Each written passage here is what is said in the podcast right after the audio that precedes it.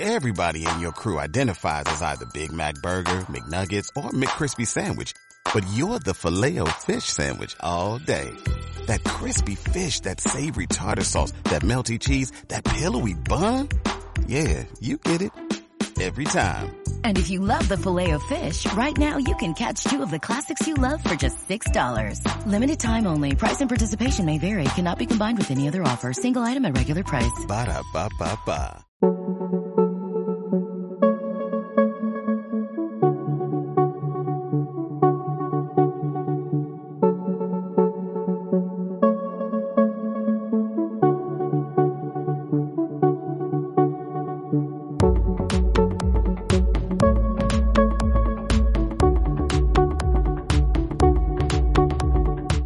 a todos, bienvenidos y bienvenidas al segundo programa de El navegante del recuerdo para sin rebobinar. Un navegante pues muy frío, con un par de grados en el termómetro y es que hemos entrado de golpe en el invierno y ya sabéis que Zaragoza es una ciudad pues muy fría. Y no sé si os pasa a vosotros, pero cuando llegan ciertos olores traen ciertos recuerdos, y este es mi caso. Ahora que anoche, anochece antes, hay, hay niebla, huele a frío, en algunas, en algunas calles huele a, a leña, ¿no? De las estufas. Me viene a la cabeza hace más de 30 años cuando jugaba en, mi fría calle de, la calle Pontevedra a ese pequeño Spectrum sin, sin, calefacción, tapadico como podía, en una pequeña mesa de, de, cocina con una televisión en blanco y negro, esas partidas tan alucinantes que echaba y que os traeré aquí al navegante del recuerdo al igual que la lectura de esos cómics que al salir al, al, salir del colegio pues algunos compañeros nos intercambiábamos no pues de los Vengadores Spiderman Super López eh, Inferno ya cuando tenía algo más de, de, edad de la Patrulla X Asterix o la campaña navideña ya que estamos en diciembre la campaña la campaña navideña televisiva, ¿no? Con todos esos anuncios, ese bombardeo de, juegos, el HeroQuest, los. Joe, los He-Man, el barco pirata de Playmobil, las series que venían, que íbamos a disfrutar en estas épocas de, de fiesta, las películas que tenías que ver, tanto del año Catapún como esas novedades en ese lejano 80 y algo, 90, que ya tan tan lejos se queda. Y es que no quería dejar pasar la oportunidad de dedicaros una canción a todos vosotros los que estáis escuchando este navegante del recuerdo, a todos los seguidores de Sin Rebobinar, pero muy concretamente a, a porque la letra de esta canción me parece que que está muy guay y creo que es muy bonita, porque dice algo así como, y yo sé que los años pasan, pero no es nada que no podamos rebobinar. Devuélveme el tiempo, el corazón nunca cambia y por dentro seguimos siendo los mismos niños del 89. Así que, devuélveme el tiempo. Pero antes de dejaros con esta maravillosa canción, os voy a tener que decir que va a contener este segundo episodio del Navegante. Hablaremos de una aventura gráfica actual, Unusual Findings, muy enlazada con las aventuras gráficas más clásicas. Tendremos el Piloteando, donde hablaremos del primer episodio de una serie en concreto, en este caso de El Coche Fantástico. Estaros atentos porque hay muchas cosas que seguramente no recordéis de esta mítica serie. Y terminaremos hablando de un juego muy clásico, pero que demuestra que las máquinas de 8 bits podían con todo. Me estoy refiriendo a Norte y Sur en su versión de Disco. Ya explicaré por qué. Así que nada, os dejo con esta maravillosa canción dedicada a todos vosotros y sobre todo para el compañero Rumplot, con el cual tengo muy y muchas y muy buenas charlas, al igual que con el compañero Sur o otros tantos que, escucháis este programa y que os habéis convertido en parte, en una parte muy muy muy importante de mi vida. Así que nada, señores, que empezamos con el segundo episodio de El navegante del recuerdo. ¡Hey!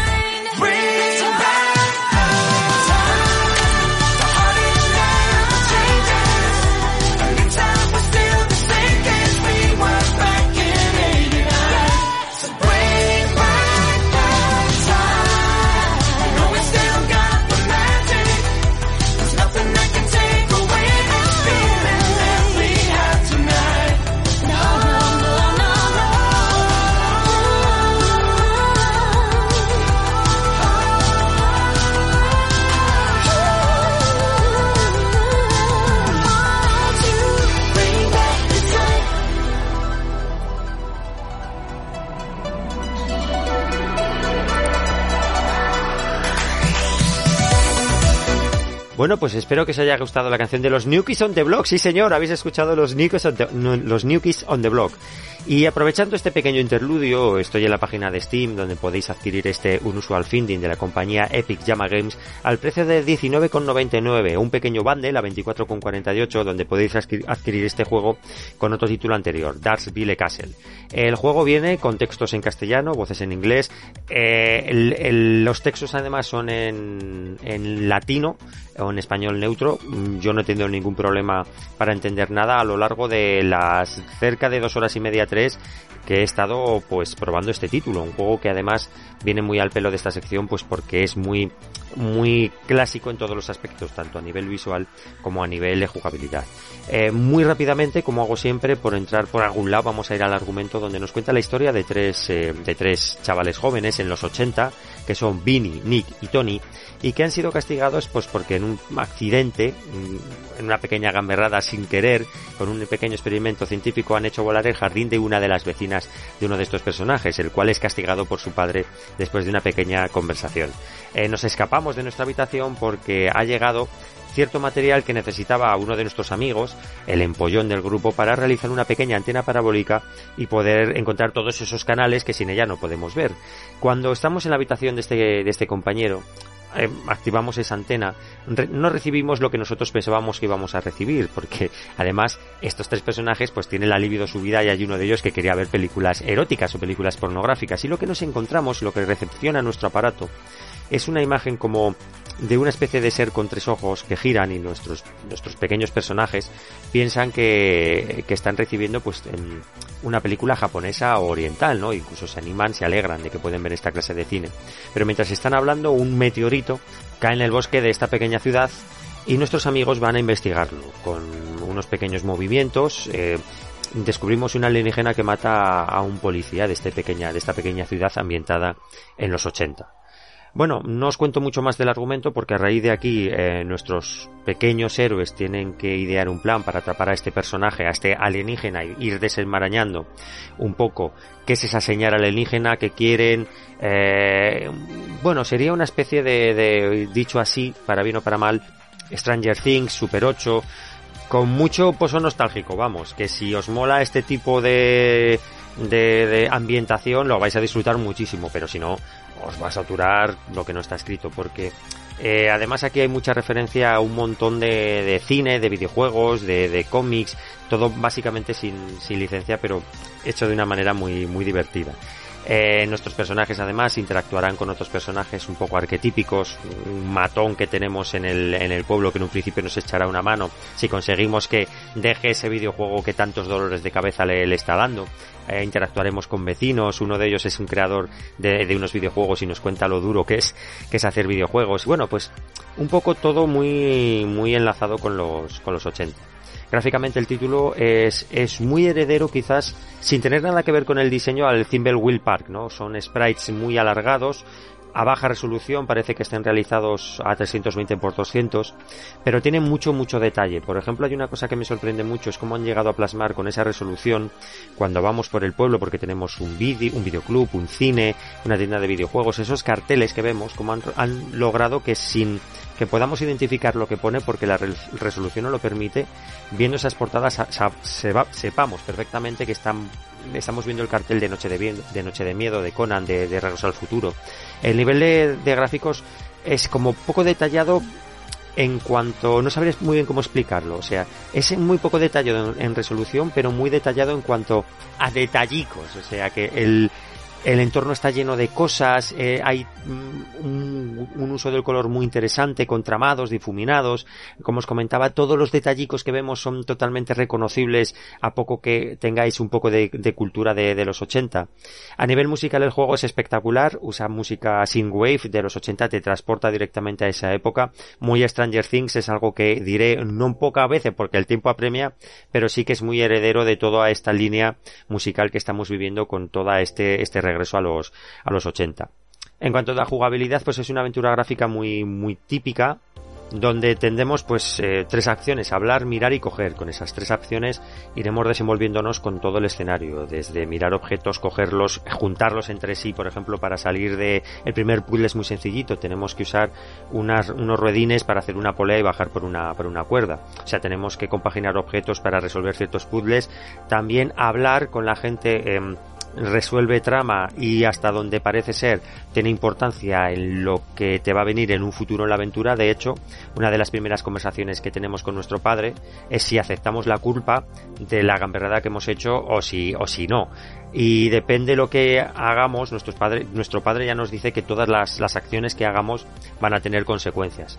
Eh, espero que lleguen un poco más allá de las consecuencias que había en los videojuegos de Telltale Games, que sabéis que sois muy muy muy fan, pero nos vendían como una libertad que luego no, no era tal, a pesar de que a mí me parecen unos juegos preciosos, al igual que este, que este título que ahora mismo os traigo me está pareciendo muy chulo. Eh, es bastante divertido, las conversaciones son muy interesantes, sobre todo si tenéis ese pequeño gustillo, como os comentaba antes, por todo lo que rodea a los 80, por esas conversaciones que tienen entre ellos cuando ven, por ejemplo, el cartel de Noche de Miedo. Uno de ellos le dice al otro, ojo, pues otra película de vampiros, nada puede ser tan bueno como el Drácula del 31. Y el compañero le contesta que como puede tener nostalgia de una época que no ha vivido, que si tiene tan, tan tanta nostalgia por el pasado, se va a perder el presente y ese presente pues en un futuro será, será pasado. Tienen conversaciones muy chulas y todo eso a nivel de jugabilidad pues eh, tiene su, su aquel, ¿no? Y ir sobre todo descubriendo pistas conociendo a los personajes para saber que nos pueden ayudar en, en un futuro. Por ejemplo, tenemos el vecino que os comentaba antes que hace videojuegos. Ya sabemos que nos puede ayudar a resolver el puzzle del el matón, entre comillas, del pueblo que nos va a, a echar una mano en un principio a desenmarañar todo esto del, del alienígena que, que ha llegado a nuestro pequeño pueblo. Eh, poco más os puedo decir, ya sabéis que mi intención es que este navegante del recuerdo dure media hora de voz en, en cuanto a mi Audacity. Pero serían bastantes cosas interesantes de este, de este unusual el finding que, joder, yo de verdad os insto a que probéis porque está muy, muy currado. eh, tanto a nivel de, gráficos, es, es, es muy bonito, es muy agradable, muy agradable de, ble- de ver. El doblaje en, inglés está muy chulo, las voces están bastante guay, te enteras perfectamente de todo con los subtítulos en castellano, musicalmente también es un es muy agradable y yo creo que tiene temas muy muy chulos y sobre todo porque la jugabilidad es muy interesante, porque hasta donde yo he llegado no es un juego frustrante. Sí que he tenido ciertos atasques, pero también porque em, digamos que me he centrado en cuatro partes del mapa y no he explorado más de eso y, y ahí es donde me he quedado atascado. O sea, he tenido que ir mm, descubriendo mucho mapa, entre comillas lo de descubrir mucho mapa para ir resolviendo los puzzles que tenía atascados con anterioridad. O sea que igual para resolver una cosa me he tenido que ir a, la otra esquina para coger algo que en, el mundo del juego tiene su lógica.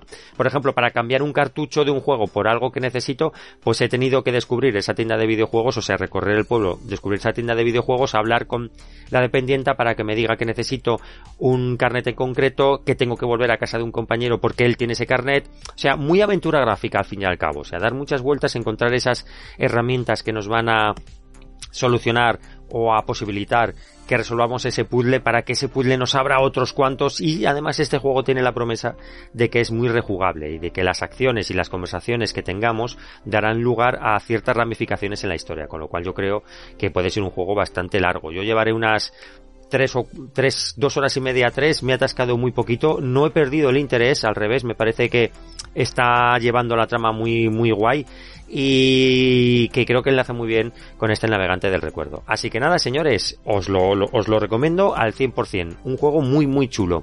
Dicho esto, vamos a ir al piloteando, donde hablaremos del primer episodio de una serie en concreto. En este caso, vamos a hablar del coche fantástico, pero no os voy a dejar ahora mismo, que lo haré dentro de nada, con la sintonía, sino os voy a dejar con cómo fue la primera vez que la audiencia española oí algo sobre esta maravillosa serie. Fue el 28 del 7 de 1985, en el programa de 7 en 7, emitido por supuesto en televisión española. Vamos a escucharlo, hablamos un poquito y os cuento cosas de este pedazo primer episodio de una serie tan clásica como es El Coche Fantástico. El coche fantástico. Bien. Pongamos un poco de música. Tanto botoncito estúpido y no te han puesto una radio. ¿Qué te gustaría escuchar? ¿Qué ha sido eso? Los científicos de las industrias Knight trabajan para poner a punto un nuevo coche para Michael. Será indestructible, con una computadora parlante conectada a un sensor implantado en el cerebro de Michael. El coche es fantástico, palabra de honor. ¿Deseas alguna información sobre Silicon Valley? No, solo quiero saber quién es usted y por qué está escuchando. No es necesario que subas la voz. Oigo todas tus preguntas perfectamente. El gran héroe americano sustituido por un bólido molón. Atrévanse a seguir esta serie todas las tardes en la sobremesa a partir del próximo jueves. Me permito sugerirte que pongas el coche automático para mayor seguridad. Nada de sugerencias. Y ya basta. Buenas noches. Buenas noches.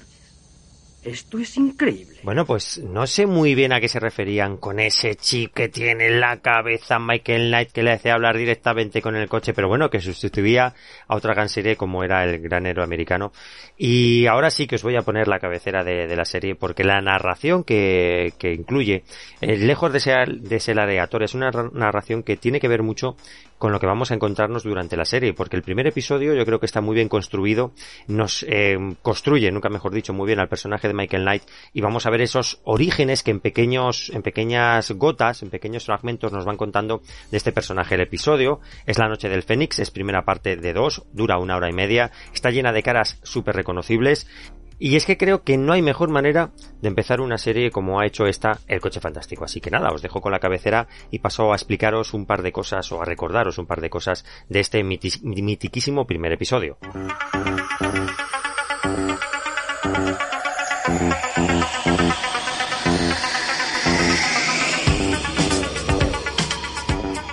El coche fantástico es una trepidante aventura de un hombre que no existe, en un mundo lleno de peligros.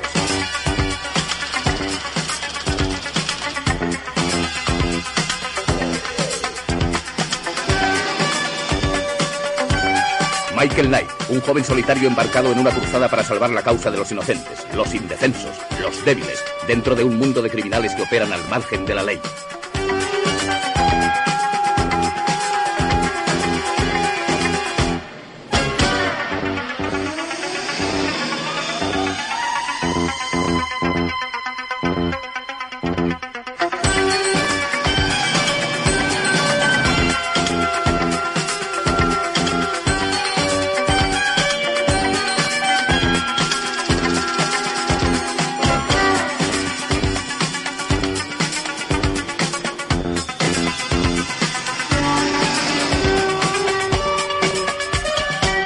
Después de escuchar esta cabecera, eh, voy a pasaros a contar un poquito de qué va este primer episodio.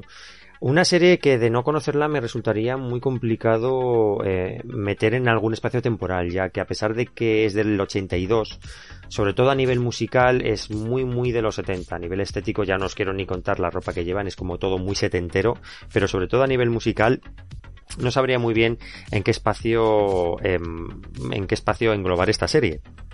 Pero os voy a contar los primeros compases de este episodio donde seguimos al, al teniente Michael Arthur Long, interpretado por Larry Anderson, el cual dura en pantalla durante como unos 10 minutos, ya que este teniente es eh, traicionado por, por una de sus compañeros. Él está investigando como una especie de, de trama sobre eh, espionaje industrial y esta compañera, cuando él parece que ha cerrado el caso, le traiciona, le dispara en la, en la cara y en la cabeza, y es dado por muerto.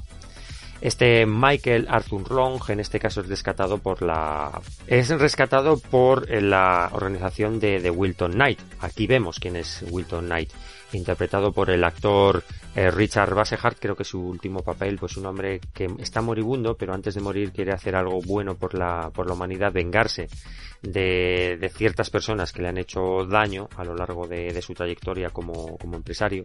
Y para eso cambia la, la cara de, este Michael Arthur Long a la cara de Michael Knight, que es igual que la de la de su hijo, Garth. ¿no? O sea que esto, durante el resto de episodios veremos por qué Michael Garth tiene ese odio a Michael Knight, ya que cree que su padre le ha, sustituido. Bueno, Wilton Knight salva la vida de este eh, Michael Arthur Long, el cual pasará a llamarse Michael Knight después de una operación estética, es dado por muerto, se le dan papeles nuevos, se le hace una vida nueva y se le entrega este coche, que aquí es llamado en los primeros compases Caballero 2000 se le entrega este coche para que es su propio coche, es el propio coche de, Michael Arthur Long con la serie de modificaciones para convertirlo en kit, que recordemos que las siglas de este kit son Night Industries 2000. Eh, bueno, se le entrega este, este coche que es un Pontiac Firebird Trams AV8 para que se vengue de las personas que le han, que le han traicionado.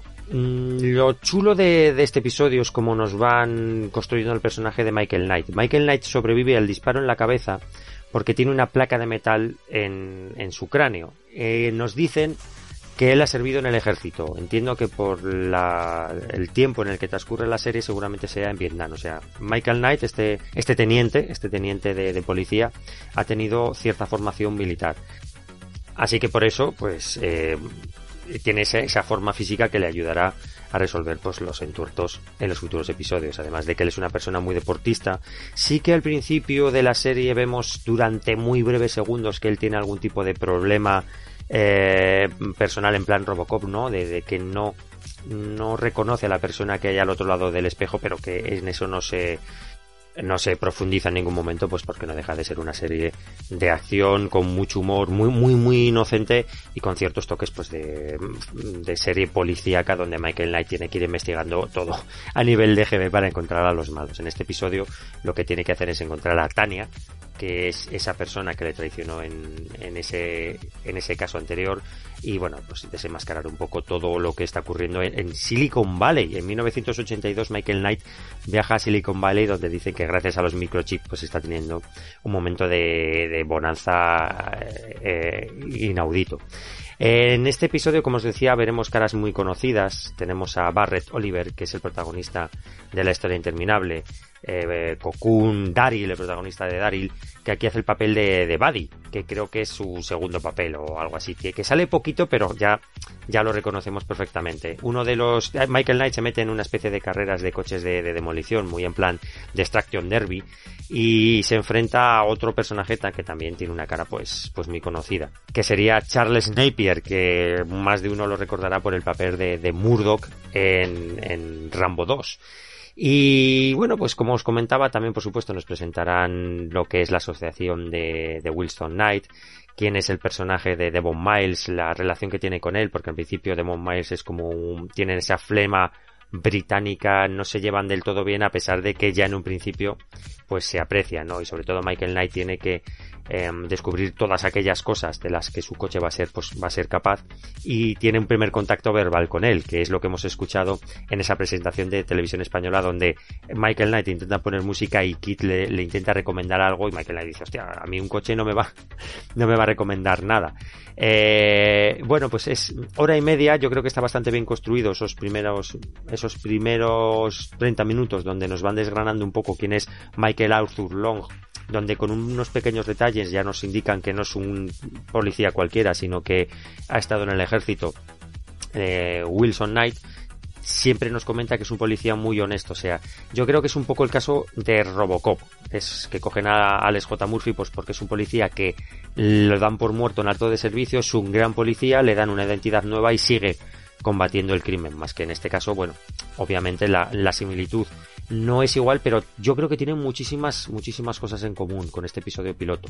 Eh, em, es todo muy inocente, insisto, es muy inocente. Michael Knight, por supuesto, enseguida se las lleva todas de calle. Es un tipo, pues, muy atractivo. Usa ese, ese desparpajo, ese, esa belleza, pues, para, está muy pagado de sí mismo, ¿no? Es un tío que, que no tiene ningún tipo de complejo y va de sobrado, en pocas palabras. Habrá, sobre el tema de, de, de quién es él, ¿no? Cómo se ve ahora mismo, que no se reconoce, habla muy, muy, muy poquito.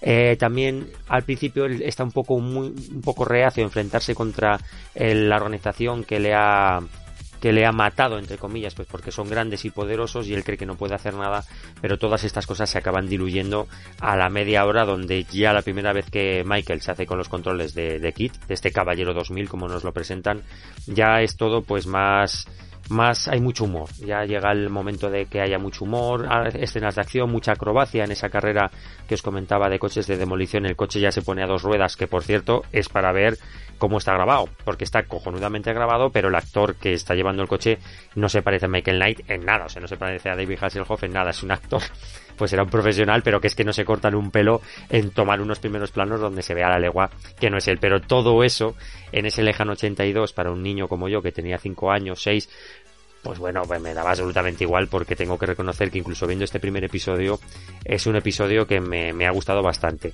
Es, es un lenguaje muy, muy de los 70 con ciertas carencias narrativas, pero que es lo que estamos viendo. Es una serie para la televisión, una de las más grandes que, que hayamos podido ver y sí que creo que ya lo comentaré en su momento que está muy por debajo de otros primeros episodios como el de V, pero sí que creo que para lo que la serie eh, nos va a dar es una carta de presentación estupenda, porque en la primera hora y media que hemos visto en este primer episodio ya nos ha presentado todas sus cartas, faltarán cosas, ¿no? En la ecuación, como, como el personaje de Bonnie, cosas así, faltarán cosas todavía en la ecuación, pero sí que ya nos presentan los, los pilares en los que se va a basar la serie. El carisma que tiene David Hasselhoff, el humor que va a destilar la serie, como entre ellos el- la relación que tiene Michael Knight con, con, con Kit, con el coche fantástico, las escenas de acción y acrobacias y sobre todo pues eso, el carisma que derrocha este, este personaje.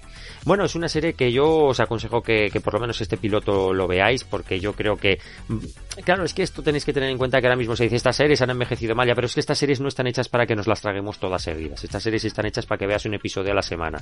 Y yo creo que ver este primer episodio, este episodio piloto, como en tantas otras series, eh, puede ser una, una buena manera de refrescar la memoria porque Luego todo esto derivó en cosas muy interesantes, como el coche malo, como Kart, como el camión Goliath, como el personaje de Gar, que tiene muy muy pocas apariciones durante la serie, muy pocas, parece que hayan estado ahí constantemente, pero no, son muy pocas apariciones, pero llenan tanto la pantalla que todos los tenemos en la cabeza estos confrontación, estos, estas confrontaciones que tenían estos, estos tridentes, ¿no? Tanto Kit como Kart, como Goliath, con, como Gart.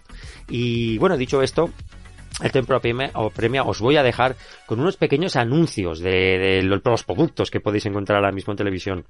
Recordándoos que todos los audios que vais a escuchar los podéis encontrar en el canal de Sin Rebobinar, ya que son ripeos que hemos realizado de nuestros propios VHS. Así que si el audio que estáis escuchando en cualquier momento os interesa, por favor, acudir al canal de YouTube donde podéis ver el anuncio entre, entre otros tantísimos, porque creo que solamente de trailers, de trailers de rescatados de nuestros propios VHS tenemos cerca de 500 y anuncios otros tantos. Así que, bueno, os invito a que acudáis al canal después de escuchar estos, estos, este segmento promocional, porque pasamos a hablar de lo último del programa, que sería del norte y sur, en su versión de Amstrad CPC, en su versión de disco.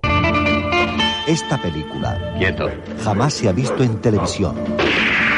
Esta historia consagró a su director, Sergio Leone, al creador de su música, Ennio Morricone, Cuando acabe la música, dispara. a su protagonista, Clint Eastwood. Esta película se ha convertido en una leyenda. Yo nunca escupo sobre el dinero. Por todo esto, Cine 5 Estrellas estrena La muerte tenía un precio. Próximamente en Telecinco.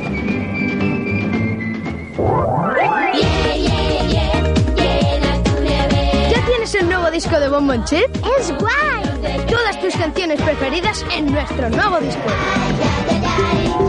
¡No somos renacuajos! ¡Qué pasada!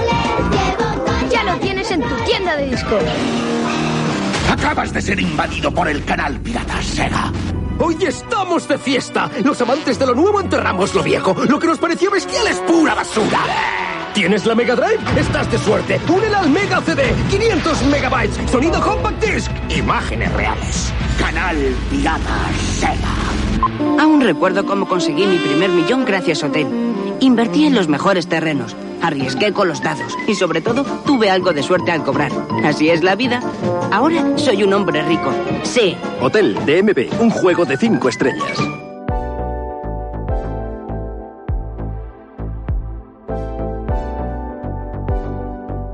Terminamos el navegante del recuerdo con uno de los títulos para mí más redondos del software español, de, New Frontiers en este caso, aunque el título original, este Norte y Sur, está creado de la mano de Infogrames para las plataformas de 16, fue la compañía española New Frontier la encargada de desarrollarla pues para Amstrad, que es la versión que nos ocupa un Spectrum.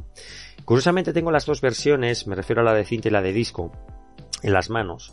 Y ya denotaba que los ordenadores en cassette eh, ya no podían, entre comillas, con la comodidad de, los videojuegos. Me refiero a la comodidad porque incluso tenemos una nota importante para los usuarios de 8 bits en la versión de cinta, donde nos enseñan a cargar el juego porque tiene dos cintas cada una por las dos caras, o sea, tenemos cuatro caras para cargar el título dependiendo de los de los eventos que vayan apareciendo en el juego. Por ejemplo, pues un ataque o la invasión de una base o subirnos al tren y demás, pues nos van indicando aquí cómo tenemos que cargarlo. Norte y Sur es un juego de estrategia con toques de arcade, donde nos ponen pues en la guerra de secesión americana en uno de los dos bandos, en el del norte o en el del sur, con un mapa donde los diferentes estados están siendo dominados o van a ser dominados por una de estas dos entidades y tenemos que acabar con el contrario. Podemos jugar tanto contra la máquina contra, contra, como contra un, un amigo. Eh, lo malo de este título, ahora mismo os lo digo que me viene a la cabeza, es que no tiene un modo campaña largo. Tenemos varios, eh, varios periodos históricos, del 61 al 64, que difieren entre sí en, en dónde están colocados y cuántos ejércitos hay en cada uno de los territorios, y una vez que acabemos con el rival, se acabó. Nos puede llevar desde 6 minutos a media hora si jugamos contra una persona que es más o menos avezada o un nivel muy alto de dificultad. Quitando eso, el título no tiene una campaña más importante, pero bueno, veremos que tiene otras cosas interesantes. El título es una especie de estratego, si me permitís decirlo así. Tenemos un mapa dividido como en casillas, como en estados, donde van, donde cada estado tiene una bandera de el, equipo, por decirlo así, del ejército que lo, que lo domina, si es del norte o es del sur y una serie de soldaditos que indican nuestros ejércitos. Estos soldaditos se pueden mover una casilla en, el, en un turno si no hay nada que se lo impida, porque al empezar a jugar tenemos que seleccionar pues ciertas cosas, entre ellas el año en el que se va a realizar nuestras batallas o, o de, de diferentes eventos, ¿no? Como son los indios, las tormentas, por ejemplo, las tormentas si cae una tormenta encima de uno de nuestros soldados no se podrá no se podrá mover. Con lo cual insisto eh, moverán nuestros soldados una casilla siempre y cuando no haya un evento que se lo que se lo pro, que se lo prohíba. En estos movimientos podemos o conquistar un estado que no tiene bandera o enfrentarnos contra un ejército rival. También podemos unir eh, estos soldados para que hagan un ejército mayor. Estos ejércitos se componen de una unidad de artillería, o sea, un tanque, tres de caballería y seis de infantería. Cuando sumamos, los ejércitos se duplican pero no aparecen a la, vez, en pantalla, quitando la artillería. La, artillería sí que salen dos tanques. Esto significa que cuando nos maten a los tres eh, de a los seis de infantería que tenemos, a los seis soldados, eh, saldrán los otros seis. O cuando nos maten a la caballería, a los tres de caballería, saldrán los otros tres de caballería. Esto también es interesante tener en cuenta que la, geografía del terreno, sin ser nada del otro mundo, ya que son un par, sí que tenemos que tener en cuenta ciertos aspectos. Por ejemplo, si hay un puente en el medio del camino, podemos volarlo con los cañones para obligar a la infantería a pasar por un pequeño territorio de piedra y poder tenerles tenderles una pequeña emboscada. Además, cada unidad eh, se maneja de una manera. Por ejemplo, la infantería no puede ni adelantar ni de retroceder, solo sube y baja y tenemos una especie de medidor de fuerza para eh, indicarle cuánto queremos que dispare el, cañón, si muy lejos o cerca. La, caballería, por ejemplo, siempre va a correr hacia adelante, al menos que frenemos con un botón, pero en cuanto le soltemos, seguirán corriendo hacia adelante. Eso significa que la, la caballería puede acabar ahogada en el río si no tenemos un poco de cuidado. Y la infantería siempre va en formación de 6, se mueve muy lentamente, dispara muy lentamente y tiene poco alcance. Pero es una unidad muy, muy, muy valiosa. Además de todo esto, como, os comentaba, que consiste en hacernos con todo el terreno, tenemos varios puntos estratégicos como son los fuertes, que harán que cuando terminemos un turno mm, nos llegue una especie de tren y nos dé dinero para poder mm, cambiarlo automáticamente por otro ejército, o los barcos, que también el que tenga el control del puerto, cuando a cada X tiempo llegará el barco y nos dejará unas bolsitas de dinero que se cambiarán automáticamente por uno de los, de los soldaditos que son el avatar de un ejército. Además podemos hacer, eh, hacer que nuestro ejército rival pierda todo eso, pues o bien asaltando su tren o bien asaltando su fuerte, que eso cambiaría a una especie de mm, juego de arcade descolateral donde tenemos que correr de izquierda a derecha con un soldadito y un número finito de, cuchillos para llegar al final y por ejemplo pues hacernos con la bandera del rival mientras nos enfrentamos a un montón de enemigos que van saliendo o diferentes saltos. Esto jugando a doble se resolvía de una manera, o sea, el atacante lleva al soldado y va corriendo y el defensor tiene un botón que cada vez que le da suelta a uno de sus soldados que también son finitos, no tenemos millones de soldados, tenemos unos pocos y tenemos que saber cuándo aprovecharlos para frenar la conquista la conquista enemiga. Es un juego bastante más complicado de lo que yo os he estado diciendo a pesar de que creo que más o menos, porque por ejemplo me dejo los indios por ahí, más o menos os he hecho un, un pequeño resumen de eh, lo estratégico que puede llegar a ser el título. Reunificar ejércitos, nos podemos retirar, lo cual no significa que vayamos a salir indemnes, sino que podemos perder el ejército y sobre todo perderemos el territorio del cual huimos. Eh, en lo- tener muy claro lo cuáles son los puntos importantes del mapa, tanto los fuertes como el puerto del barco si lo activamos, que es uno de los eventos que podemos desactivar, como ese tren. Importante también la habilidad en los momentos arcade, tanto a manejar nuestro pequeño ejército como en, en esos momentos arcades absolutos de llegar al final de- del nivel y hacernos con la bandera o hacernos con el tren enemigo. Y poco más. A nivel de jugabilidad, os digo que poco más, pero insisto, probarlo porque es un juego donde la estrategia la vais descubriendo poco a poco. A nivel gráfico, en la versión de Extra Disco es preciosa, muy muy parecida a las versiones de 16 bits, un gran uso del color, pantallas estáticas preciosas, eh, los ejércitos son muy, son muy chulos. Está basado además en un cómic franco-belga llamado, perdonar por mi idioma, pero sería Les Tuniques Blues, las túnicas azules, y la verdad es que está muy muy bien representado todo lo que vemos en el cómic, que os tengo que decir que yo estudié inglés sin saberlo con ese cómic. Los libros que teníamos en El Buen Pastor incluían ciertas ciertas hojas de, de un cómic que era este. Yo con el tiempo descubrí que eran estos, estos cómics en los que se basaba Norte y Sur. Gráficamente es un juego precioso, todo se mueve genial, es muy bonito, a nivel sonoro tenemos ciertos, eh, ciertos sonidos, pero no tenemos una banda sonora. Por ejemplo, cuando vayamos al ataque sonará el tit, y los disparos, cosas muy sencillas, pero bueno, que amenizan esas partidas que por otro lado no suelen ser tampoco muy largas. Eh, importante, la carga de disco. El juego viene en un disco por las dos caras y es muy muy muy cómodo que te cargue el programa principal, te pida el cambio de cara y conforme el juego lo va necesitando vaya cargando de la otra cara. No tenemos que hacer prácticamente nada y la carga es automática. En cinta, como os digo, son dos cassettes por las dos caras y eso sí que ya es bastante más engorroso y hace que la, la diversión se diluya bastante porque igual de 6 minutos, de 10 que puede durar una partida, nos pegaremos más del doble cargando según los eventos que nos vayan saliendo. Ahí se queda patente pues un poco lo, lo incómodo que llegó a ser al final de la vida de estos sistemas la carga en cinta, porque no fue el único juego que vino en este sistema. Por ejemplo, Shadow of the Beats o Twin World también eran juegos que venían en dos cassettes. Era un precio que había que pagar cuando teníamos estos sistemas, porque al fin y al cabo sabíamos, éramos conscientes de que la carga, cómo se producía, pues no daba para más. Y ojalá hubieran salido así muchísimos más juegos en este sistema en vez de abandonar eh, los, los sistemas de 8 bits. Un juego precioso que me ha dado muchísimas horas de diversión, sobre todo a dobles. Un juego que incluso jugando una, una sola persona es bastante eh, retante. Un juego precioso, una gran conversión que se mueve perfecta.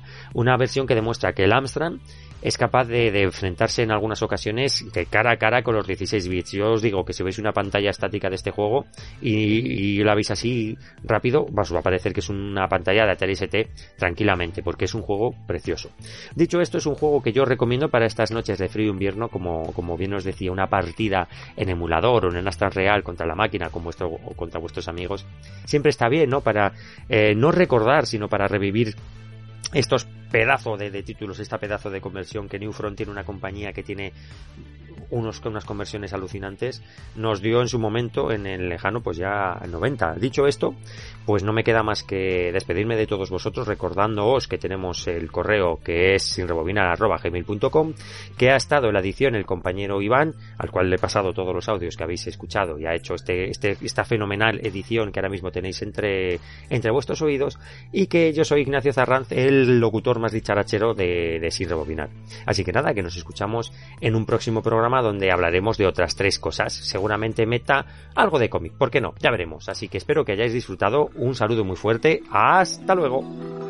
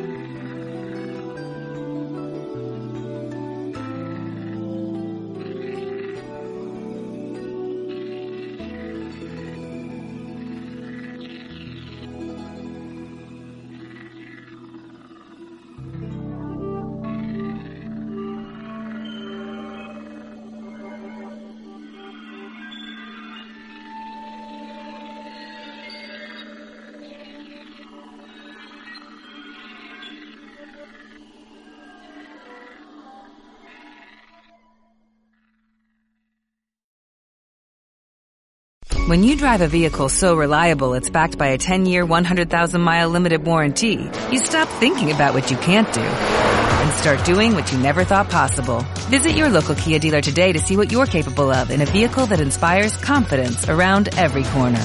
Kia, movement that inspires. Call 800-3334-KIA for details. Always drive safely. Limited inventory available. Warranties include 10-year 100,000 mile powertrain and 5-year 60,000 mile basic. Warranties are limited. See retailer for details.